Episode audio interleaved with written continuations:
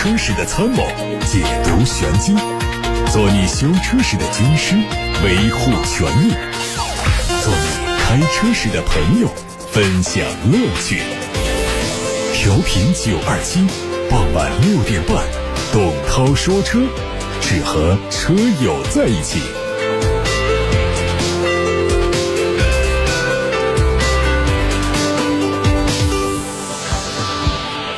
各位好，我是董涛。六点半到七点半是董涛说车的时间，大家可以把选车用车的疑难问题发送到直播间，大家伙儿一起探讨。八六八六六六六六，这个热线电话开通，还有董涛说车的微信公众号，董涛说车的微博都可以留言提问。先看新闻，今天头条说的是福特蒙迪欧、林肯的 MKZ 将于同一天停产，这是国外媒体报道的。在停产了嘉年华、福克斯、金牛座等轿车车型之后，福特继续缩减它的轿车产品线，而接下来被砍掉的车型是蒙迪欧以及同平台的林肯 MKZ。众所周知，多年来福特一直想停产林肯的 MKZ，而现在获得的确切消息是，最后一辆 MKZ 会在七月二十一号在墨西哥的工厂下线。到时候，林肯 MKZ 的所有车型，包括插电式混合动力版本，都会停产。在同一天，福特的国内版称作蒙迪欧的车型的生产也会在这家工厂结束。随着 MKZ 停产，林肯仅存的轿车将是大陆，但是林肯大陆也将在当前这一代结束之后停产。国外媒体说。特斯拉的首席执行官马斯克在推特当中说：“七月一号，特斯拉完全自动驾驶选项将在全球范围上调一千美元。目前，完全自动驾驶选项的售价为七千美元，这次涨价会使它的价格达到八千美元左右。”今年三月，特斯拉第一次在十字路口红灯前自动停车的视频曝光。完全自动驾驶选装包中，接下来的更新就是包括十字路口的红灯自动停车，以及在城市道路上自动转向。事实上，目前特斯拉所谓的完全自动驾驶选项，并没有让特斯拉电动汽车真正实现自动驾驶。技术没怎么成熟，价格倒是一路上涨。我们从梅赛德斯奔驰官方获得了一款 AMG E53 酷配和新款。E 级敞篷版的预告图，两款车会在北京时间五月二十七号正式发布。此前已经有海外媒体曝光过新款 E 级敞篷车的路试谍照。根据谍照，它采用的是软顶的敞篷，前脸的中网和前大灯造型都延续了普通版的风格。动力是和新款 E 级一样的 2.0T 以及 3.0T，搭配48伏的微混。另外呢，新款的 MG E53 酷配会在同一时间发布。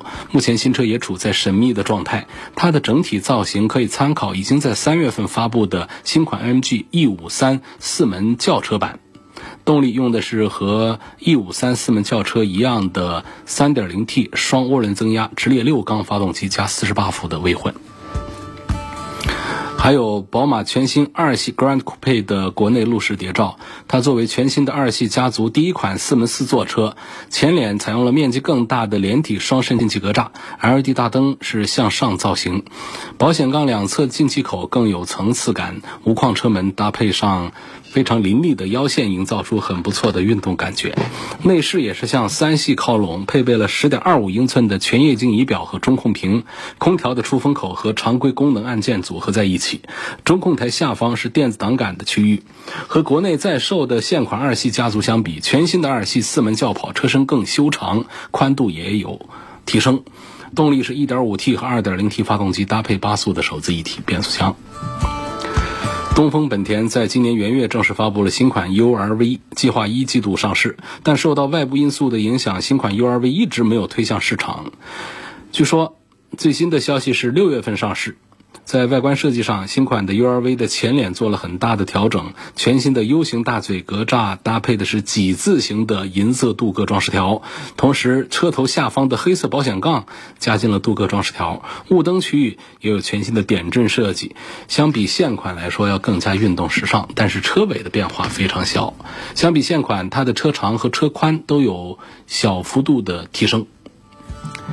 江铃福特领界 S 上市，五款车型的卖价是十万九千八到十六万四千八。外观上，S 的前脸并没有继承福特 SUV 的家族设计，非常具有大嘴风格的镀铬进气格栅，营造出更宽大的视觉效果。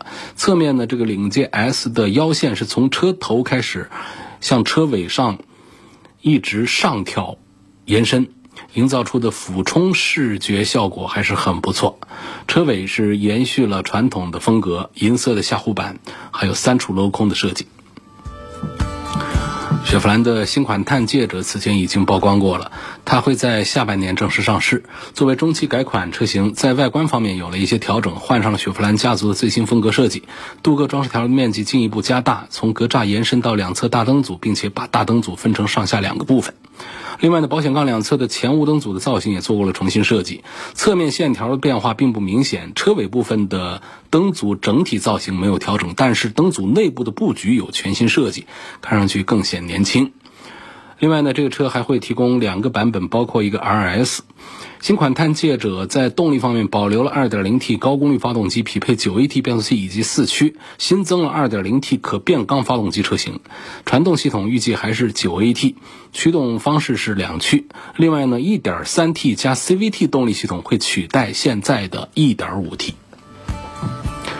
全新一代的东风标致2008家族已经上市，它包括了全新标致2008和 E2008 两款车型。全新2008有五款车，卖价从十万九千九到十四万九千九。E 2008推出两款车型，综合补贴之后的售价是十六万六和十八万八。外观上，2008和 E 2008采用的都是大尺寸的盾形前格栅，配合两侧全新的造型大灯，非常具有辨识度。车身的侧面呢是当下流行的悬浮式车顶。在车尾部分也有熏黑的处理。内饰方面采用的是沉浸式的座舱。配置方面，根据型号不同，有十七寸或者是十八寸的轮毂，有全景天窗、车顶行李架等等。动力是一点二 T 的三缸涡轮增压发动机，搭配的是六速的双离合变速器。听起来这两个指标都不怎么样啊。再看斯巴鲁汽车也有消息，它已经很久没有消息了。斯巴鲁2020款的力狮和2020款的傲虎已经上市，售价区间，力狮是二十万四千八到二十四万七千八，傲虎是二十七万零八到三十一万零八。这次上市的新车型和现款车型在外观、内饰、配置方面都没有明显的改变。说到这儿都不想往下念了，这都没什么改变啊。后面还有关于动力，也是用的现款的2.5升水平对置发动机，传动系统依然是现在的模拟七速的 CVT 变速器。你说这2020款的变化到底是在哪儿？东风雪铁龙的今年新车型呢，包括了全新的 C3L，还有天翼插电混合。C3L 已经开始申报，定位是三厢轿车，会在六月初上市。C3L 的前脸和 C3XL 非常像。圆角的巨型的前进气格栅，加上贯穿的镀铬装饰条，还有竖置的 LED 日间行车灯。车尾是全新的设计，两侧尾灯组采用了近似圆角矩形的设计。在安全配置上，全系用了电子稳定系统、上坡辅助，高配还有倒车影像。尺寸是 C3L 长四米五，轴距两米六五五，还是一个紧凑型的定位。各位正在听到的是晚上六点半到七点半钟直播的董涛说车。大家关于选车的提问，关于用车的疑问，现在都可以发送到直播间八六八六六六六六再开通，还有董涛说车微信公众号、董涛说车的微博都能留言提问。您正在收听的是董涛说车。董涛说车在六点半到七点半钟直播。如果错过收听的话，可以通过董涛说车的全媒体平台在网上找。这些平台包括了蜻蜓、喜马拉雅、九头鸟，还有微信小程序梧桐车话，包括车架号、易车号、百车号，还有董涛说车的微信公号和董涛说车的微博，都能找到往期节目的音频，或者是在网络上提出选车用车的问题。我们今天一个小时的直播当中，是在广播里回大家的提问。那么大家的提问通道。是打楚天交广呼叫中心的热线电话八六八六六六六六，还有通过董涛说车的微信公众号后台留言。先看来自八六八六六六六六的话题，黄先生最早提问，他说我在九二七汽车商城买了一款隐形车衣，请问隐形车衣的优缺点是什么？贴了车衣之后，平时用车时候要注意一些什么？我是二零二零款的运动型的奔驰 E 二六零。我有个修车的朋友跟我说，这车的发动机跑个十五万公里就不行了。请问是这样吗？这肯定是太绝对的一个数字。说这个奔驰的 E 二六零可能在故障保持方面做的并不是最优秀的，但是你也不能说人家一个发动机就跑十五万公里就不行了。那可能是你这修车的师傅刚好碰到过一个十五万公里的发动机在修。所以碰巧跟你说了这么一句话，你就把它理解为这发动机啊跑个十五万公里就不行了，所以这肯定是不成立的一个观点。那么关于隐形车衣的优缺点的问题，它基本上除了花钱，动不动就是几千块钱，除这之外，其他的就谈不上什么缺点啊。它有几个明显的优点：一贴了之后呢，当然前提是这是好东西啊，就是因为现在啊市场上鱼龙混杂。有一些水货东西也在那儿卖，这反正是挺不好识别的。如果说这是比较好的隐形车衣的话，大概正价呢得个大几千块钱。这个东西呢，第一个特点呢，它可以提升漆面的亮度，增亮效果还是比较明显的。你贴完会发现比原来更亮了。第二个呢，它可以防止一些比较轻微的划伤，啊，就是说轻微的刮蹭啊。只会影响到车膜，它不会伤到油漆，并且呢，那小的蹭伤啊、划伤啊，它是可以自动修复的。所以，比方说像我们开车路上遇到一些石头子儿崩的、树枝刮的这种啊，都不用太担心。包括有的情况，比方说我们把它硬蹭了一下，都翘起来一块儿，有经验的师傅啊，拿个吹风给你吹一下，还能把你给还原回去。所以这就相当于说，我们可以减少很多因为轻微的刮蹭伤了油漆做油漆修补的工作，这是它很重要的一个点。另外呢，就是现在我们环境污染也挺严重，那么我们车的油漆除了面对刚才说的石头崩啊、树枝滑呀，你还有一些呃酸性的腐蚀啊、树上掉东西啊、鸟粪呐。那正常日常的氧化等等，这油漆啊，其实都是害怕这些的。尤其是到了这个秋冬季节，包括我们的早上的那个露水，都可能如果我们停外边的话，都有有腐蚀车漆的这样的一些问题。嗯，那么贴上这个保护膜之后呢，就可以把油漆和外界环境隔开，而且在保护膜里面，它更容易在配方当中加入这种防酸。抗氧化的东西，它比在油漆里面添加这种防酸、抗腐蚀的这个这个素材啊，要容易得多。所以这是一个防止腐蚀这样的一个优点。包括还有就是这个，如果我们的漆面因为保护膜的保护，呃，亮度啊、这完整度啊，都可以得到很好的保持的话。可能有一天你卖车的时候，你的车就比别人要好卖一些，车亮一些嘛，所以这都是它的优点。缺点就是就是贵啊，因为好的车衣的品牌呢，基本上是进口，价格普遍都得是一万甚至是几万，四五万块钱都有。那品牌车衣大部分是两万左右的一个价格，那还有一些呢卖便宜的卖一万出头，这可能都。在这个好车衣当中，都属于是入门的这些价格入门的产品了。所以这样来说的话呢，就是我们还是得是中高档车上啊，来贴个万把多块钱的车衣啊，要划算一些。比方我们有一些经济性的车，本身这车价，呃，它也就是一个几万块钱、五六万块钱、四五万块钱，你也不可能说来我贴一个这个两三千块钱的车衣，你你你要贴好一点，还不得万把块钱？那怎么行呢？那显然是不划算的事儿。所以它的缺点就是花钱，就是贵。有个于先生说：“我帮我表弟问个问题啊，他现在就坐我旁边，他想买一个哈弗的 F 五啊，买个哈弗的 F 五，问这个车是不是值得买？希望从质量啊、油耗啊各方面来评价一下。”这个车，呃，哈弗的车的质量都是一个水准，所以你不管是问 H 六啊，还是 F 五啊等等，这个都差不多的一个一个水平。那么它的 F 系呢，确实是在性价比的表现上要呃更好一些，动力这方面也都没有什么问题，其实全是通用的。呃，不是通用公司的啊，就是它跟其他的这个哈弗产品都是通用的一些东西，都很成熟。因为哈弗的量特别大，你看最大量的是 H 六，一个月卖两万多，啊，相当于有一些这个边缘品牌卖一年的量，它一个月可以干到。所以销量大之后呢，它的总体成本就会降低，所以它性价比就进入一个良性循环，就越做越好。所以它做出的这个整个的这个哈弗的一个大的一个系列就很很庞杂，听起来。啊，这个 H 六啊，这个还有这个 F 系啊等等，我们会感觉到它在定位上呢，会让 F 系呢更显年轻，更显便宜，性价比这方面。那么其实是定位上的一些东西，就是主体上呢都是差不多的，跟其他的系列。我赞成啊，于先生的表弟来买这个哈弗的 F 五。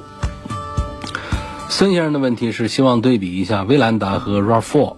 威兰达2.5跟2.0，呃，一个是双擎，一个是混合动力，呃，问有什么区别，该怎么买？首先讲呢，这两个车是一个车，姐妹车，它是两个不同的合资公司，但是都属于丰田，所以整个丰田它会有规划，谁家产什么，那这本田家也有这样的情况，都一样的，所以这个威兰达跟这个 RAV4 是一样的，但肯定是卖不过 RAV4，RAV4 这个品牌，那比威兰达要响亮的多。就是我在节目当中多次讲的，这个车圈里面呢，其实还是先入为主，还是这个口碑，还是品牌是王道。嗯，那么关于这个产品当中的不同的配置的选择的话呢，这个回答呢是适用于广丰一丰旗下的所有的 SUV 和轿车啊，他们凡是用到了这一套动力的车型，其实都是一样的这个结论，就是2.0的自然吸气。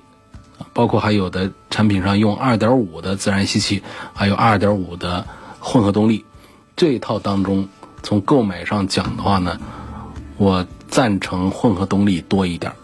那2.5的混合动力真的是节油，这是很明显的一个特征。第二个呢，本身就不贵。你看它的这个2.5的 CVT 的，呃，又是自动挡又是双擎的，最便宜的卖价也就到二十万。在威兰达上，那么到了这个二点零版本的自动挡的最便宜也得十七万多，所以这个配置上讲的话，肯定这个双擎的性价比表现要更好，而且丰田的双擎又很成熟，所以我赞成就是买威兰达或者说 RAV4 的这个两点五升的混合动力的低配就好了。至于说在威兰达和 RAV4 当中选谁，多数人会选 RAV4，但是让你买这个威兰达其实也没毛病，因为他们毕竟就是一个车，在很多的零部件上它都是通用的。下面我们看来自董涛说车微信公众号后台的提问，有位叫凯的网友问。有个观点你认同吗？汽车的结构越简单，电子配置越少，故障率就越低。问这个观点我认不认同？我当然认同了。你这个洗衣机跟这个大澡盆比，那肯定是大澡盆的故障率低呀。电冰箱跟大衣柜比，那也是大衣柜的故障率低呀。你肯定是这个结构越简单，故障率越低。嗯，但这个东西呢，它还讲一个先进程度。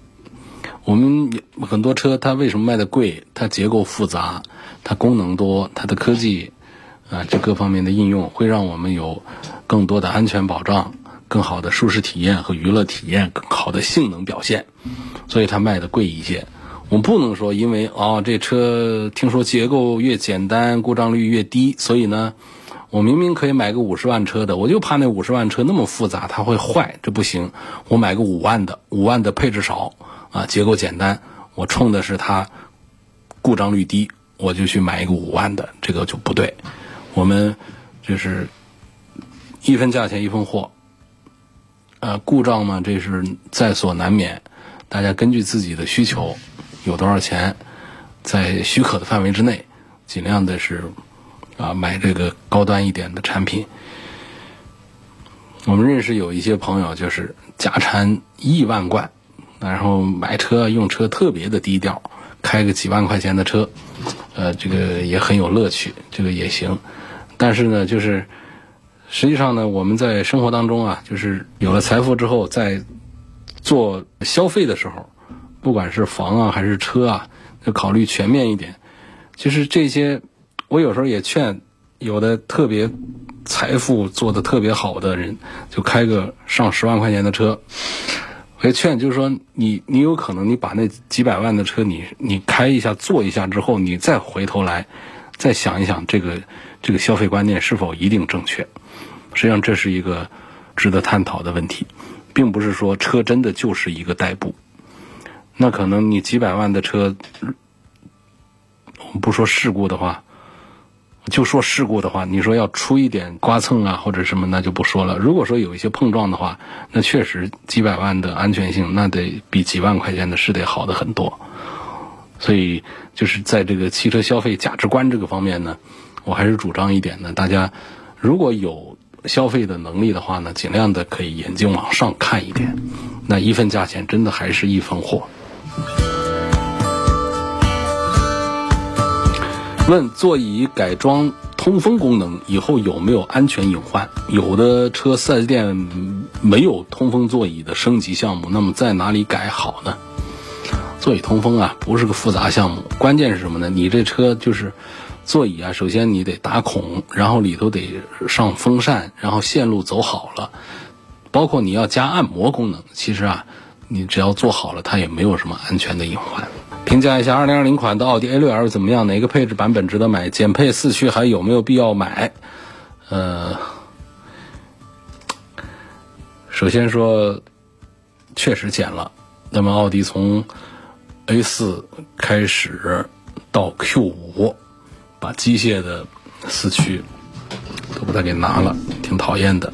到 A6 上，这是跟宝马和奔驰争抗衡的这个核心的玩意儿。也都拿了，啊，这是事实。但是呢，人价格也便宜了，所以我永远不能脱离价格说减配。它不管是指导价的降低，还是实际成交价格的降低，总之是价格体系的这个降低。那么这样一来的话呢，我们所得到的车肯定是要差一些的。那。也也只能是认了，我们不能因为这个就是说，那这车就不值得买了，它毕竟便宜了。而同时呢，在实用性这方面呢，我们并没有感觉到有多大的不便。说我就就算不买四驱，我买一个前驱的 A 六，这个用不也一样用？所以这个就是，呃，四驱的减配，我觉得对于 A 六来说呢，并不是那么的可惜。过去我们说过，可惜的呢，就是说在 SUV Q5 这样的车上，我们还是希望它能够有啊比较好的四驱，或者说我们讲年轻人喜欢开的好玩一点，弄个 A4 啊这个高功率版本，我们希望它有个好的这个托森差速器的四驱，然后我们能够在砂石路面上，在公路上开得更加的快，更加的稳健，有这样的一些追求的。呃，所以那个要可惜一点。到了 A 六这样的车上，大家都开的四平八稳的，要的是车里安静、宽敞、沙发舒服，那做工精良，这几方面奥迪 A 六还是做的很好的。作为 C 级豪华轿车，就是这样的定位，我们的群体就是这样的需求。你给它整多么好的动力用不上，多么好的四驱也用不上，那就是把价格给推上去了，那肯定也不是个好办法。所以比较好的主意就是这样的车呢，把大家最用得上的部分做好，空间呐、皮料啊、隔音呐、底盘呐各方面都做好。说到底盘呐，像这样的 C 级车，你像到奥迪 A 六上，你拿个七八年前的 A 六来跟现在 A 六来比底盘，实际上它们的进化呀，呃并不大，都是那种微调。所以这种呢，我们在这个乘坐感受啊，这各方面它还是没有说有多的这个缩水，而价格上的变化确实是非常的明显。最终的成交价现在 A 六是很便宜的，所以我们不能脱离价格讲减配，不能因为减配就一定否定一个车的这个购买价值。别克二零二零款昂科威一点五 T 的发动机抖动顿挫感是比一九款之前调教的好些了吗？这个没有，没变，还是那一点五 T 啊，配上一个双离合，那个抖啊什么的都是双离合，这个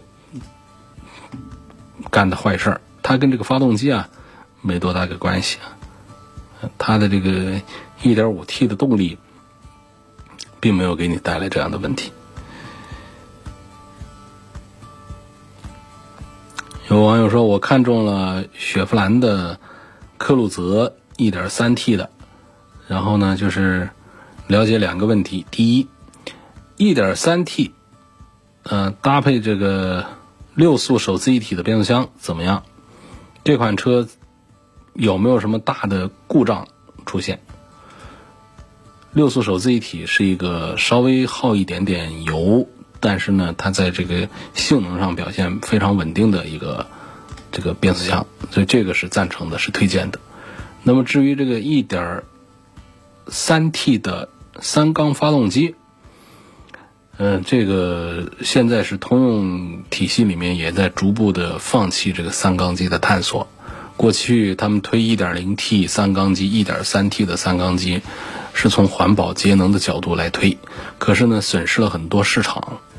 于是他们想过来，说不行，哪怕排量低一点，还得弄四缸。就中国这市场啊，他不跟你讲环保，他这个市场他就讲的是缸的个数得四个起步，最好是四个。所以哪怕是一点三升的弄个四缸，那那也比一点五升的三缸要好卖。就有这样的一种情况之后呢，现在逐步在退。但实际上讲呢，从技术层面讲呢，不管是它的一点零 T 还是一点三 T。通用的这个三缸机啊，本身没什么大毛病，是可以正常用的。那配这个六速的手自一体的变速箱，卖个十万块钱，这个科鲁泽其实这个用用也挺好的，没什么大的问题。第二呢，说今年新出的新出的轻混系统，问表现怎么样？担心后期会不会成为鸡肋？通用的这个轻混呢，在行业里面。没什么名气，我们也关注的比较少，所以推荐的也比较少。它也是用的四十八伏的一个轻混，轻混的技术并不复杂，更多的来自于在电控逻辑方面的表现。呃，有现在有很多的设计，有不同的门派，啊，有串联派、并联派啊，呃，这种这个混合动力的这种各种做法玩法。那么还有就是轻混，也叫微混。你像这个这个奔驰啊、奥迪啊。他们都喜欢用这个，在豪华车、大型车上也都用这个四十八伏微混、轻混，在路虎上也在用，所以在这个科鲁泽上也上这个四十八伏呢。我觉得它在行业里面没多大名气，但是呢，我觉得它也没有在价格上多多少，但是呢，它会让这个小小的三缸一点零 T 的动力表现得更好。那么在逻辑上呢，它给我们带来。稍微比 1.0T 的驾驶感受有所提升，啊，这样的一些表现的话，我觉得作为十万出头的车来说，也是可以考虑买。它不会像你想象，今后成为一个鸡肋，这个没有。四十八伏的轻混，基本上在我们的用车过程当中，你体会不到它给我们带来的不好的地方，包括带来的好的地方，其实也并不是太明显，就是节约燃油。那主要就是给我们带来的比较明显的感受就是。它在驾驶感受上确实轻混会有提升，会开起来更顺畅、更带劲儿啊，更舒服一点。您正在收听的是董涛说车。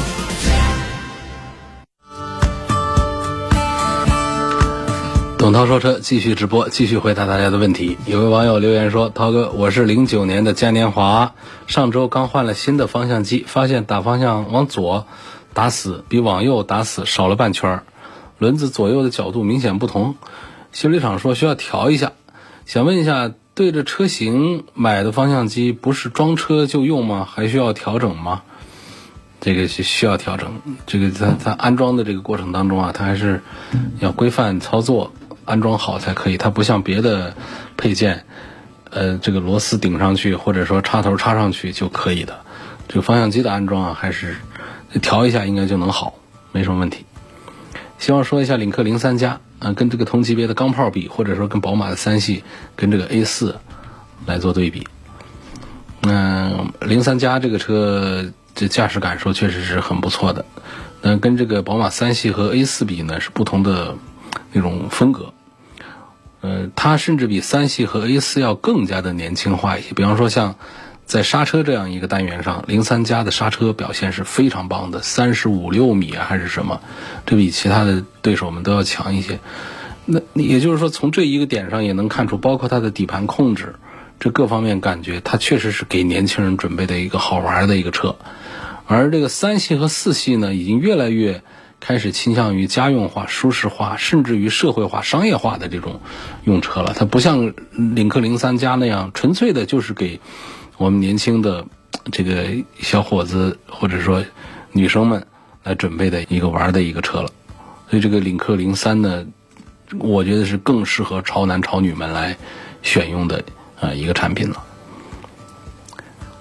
其实上，从这个价格体系上来做对比的话呢，他们本就不应该是跟这个 A 三和 A 四做对比。但是，因为作为中国品牌的高端产品，它实际的产品的素质啊还是很不错。所以说，这个拿它来跟这个宝马的三系、跟奥迪的 A 四，包括和奔驰的 C 级来做对比呢。我们也挺自豪的，可以这样放一块看，但是在价位上确实还是中间差着好几万块钱。就说这个零三加，零三加最贵的才二十二万呢，那便宜的就只有十几万块钱。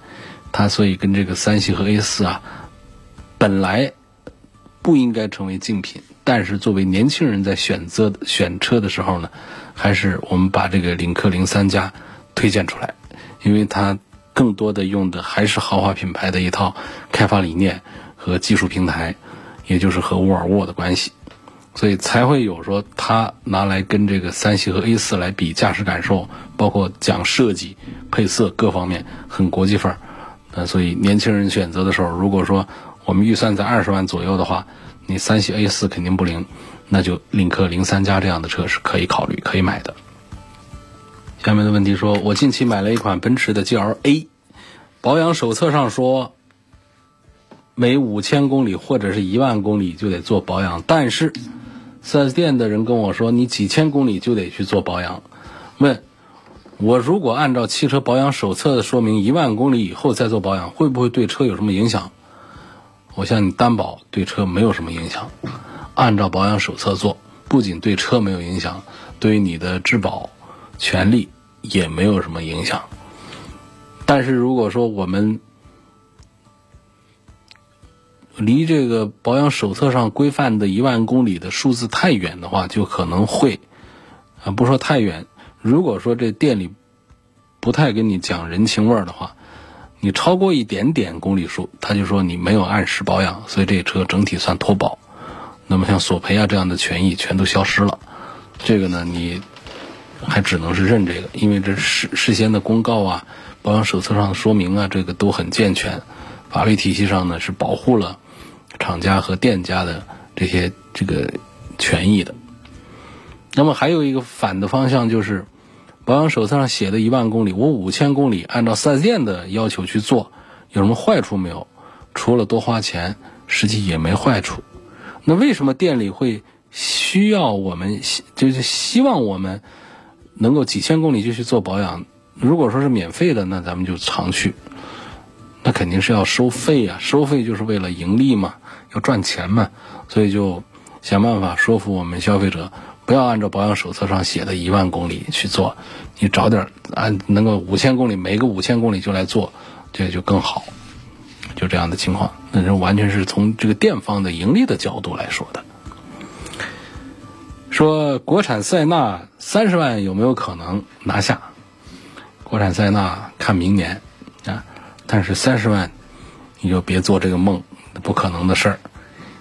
这个从现在的这个这个定价体系上，我我们从现在的产品的对标来看，比方说别克 GL 八，GL 八我们对标什么？艾米尼尔就不用对比了，那个其实它就是一些其他的配置上的一些东西了。我们主要对应呢，就是还是看 ES 陆尊版，这个陆尊版的高配就到了三十九万多，三十九万多。所以说，我觉得这个像塞纳国产之后的话呢，我估计怎么着也得起步价格也得在三十三十五万左右起步，会比较像的。啊，它的定位会比这个别克的 GL 八的 ES 要要贵一点吧？因为现在在卖的这个这个三点五的 V 六塞纳呢，它已经锁定了塞纳。比 GL 八档次高的这么一个基本的调性，所以你想，它如果国产之后，它就算换上四缸机之后，它把价格也不可能直接打到和别克 GL 八一样的起价。比方说，从这个 ES 的这个版本，从这个三十万来起价，这个这个策略，我想丰田应该是不会采纳的。MPV 市场上呢？我想呢，这个还有一点呢，这个塞纳呢不一定能够，呃，找得很准，因为我们现在已经看到了很多这个新一代塞纳的一些数据、一些报告，就是我们在 GL 八上找到的那种商务感觉，在塞纳上还是不太好找，它还是更像一个家庭用车，啊，除非。国产之后会做一个商务市场的一个针对性的变化，因为这个车还是 MPV 市场啊，还是公务用车、商务用车为主，为为为主打为主流，家庭用车还是少。你说这塞纳的这个第二排座椅的这样的一些设计，包括实际上新款塞纳的前面的仪表台的整个的这个设计，就感觉还没有这个老款的看的有档次。它偏向于那种年轻、那种科技的方向去了，所以我预计呢，在这个 MPV 的商务市场上，现在卖的最好的 GL 八，将来呢也不大会受到塞纳的多少撼动。但是整个市场被切出去一大块儿，嗯，那倒还是非常可能的。也就是说，塞纳将来国产之后，我预计大概率事件还卖不过 GL 八。嗯，还问这个新款的途乐。是否值得买？途乐这个其实换汤啊，没换药。药呢，就是它动力体系那套东西倒还是不错，但是确实老。新款的途乐没怎么换。那么新款途乐主要是外观内饰的大幅度的升级和改造。其实这个也行。我们买这样的车子呢，不求它那种三五年换代，你一套好的动力、好的底盘就可以了。呃，用个十年、二十年的这样的东西，这个其实。我们拿这个车主要还是有很多的用途，在于比较硬派的那种越野长途的跋涉那种城市用车啊，这个途乐还是太笨了一点。而现在大家反映途乐最头疼的地方在哪儿？就是这样式啊太老了，包括内饰、做工各方面都太低端了。所以呢，大家倒不是说呃嫌它贵，没人嫌它贵，价格是真便宜。那好多人不能去买它，还是在这两个方面上接受不了，除非是钢铁直男，硬是只要这个硬派的性能，我不要它里外的这种视觉的东西，才会考虑去买它。那么新款的途乐呢，就是针对这个最应该提升的地方做了提升，所以从这儿看的话，新款的途乐也还是啊很值得考虑买的。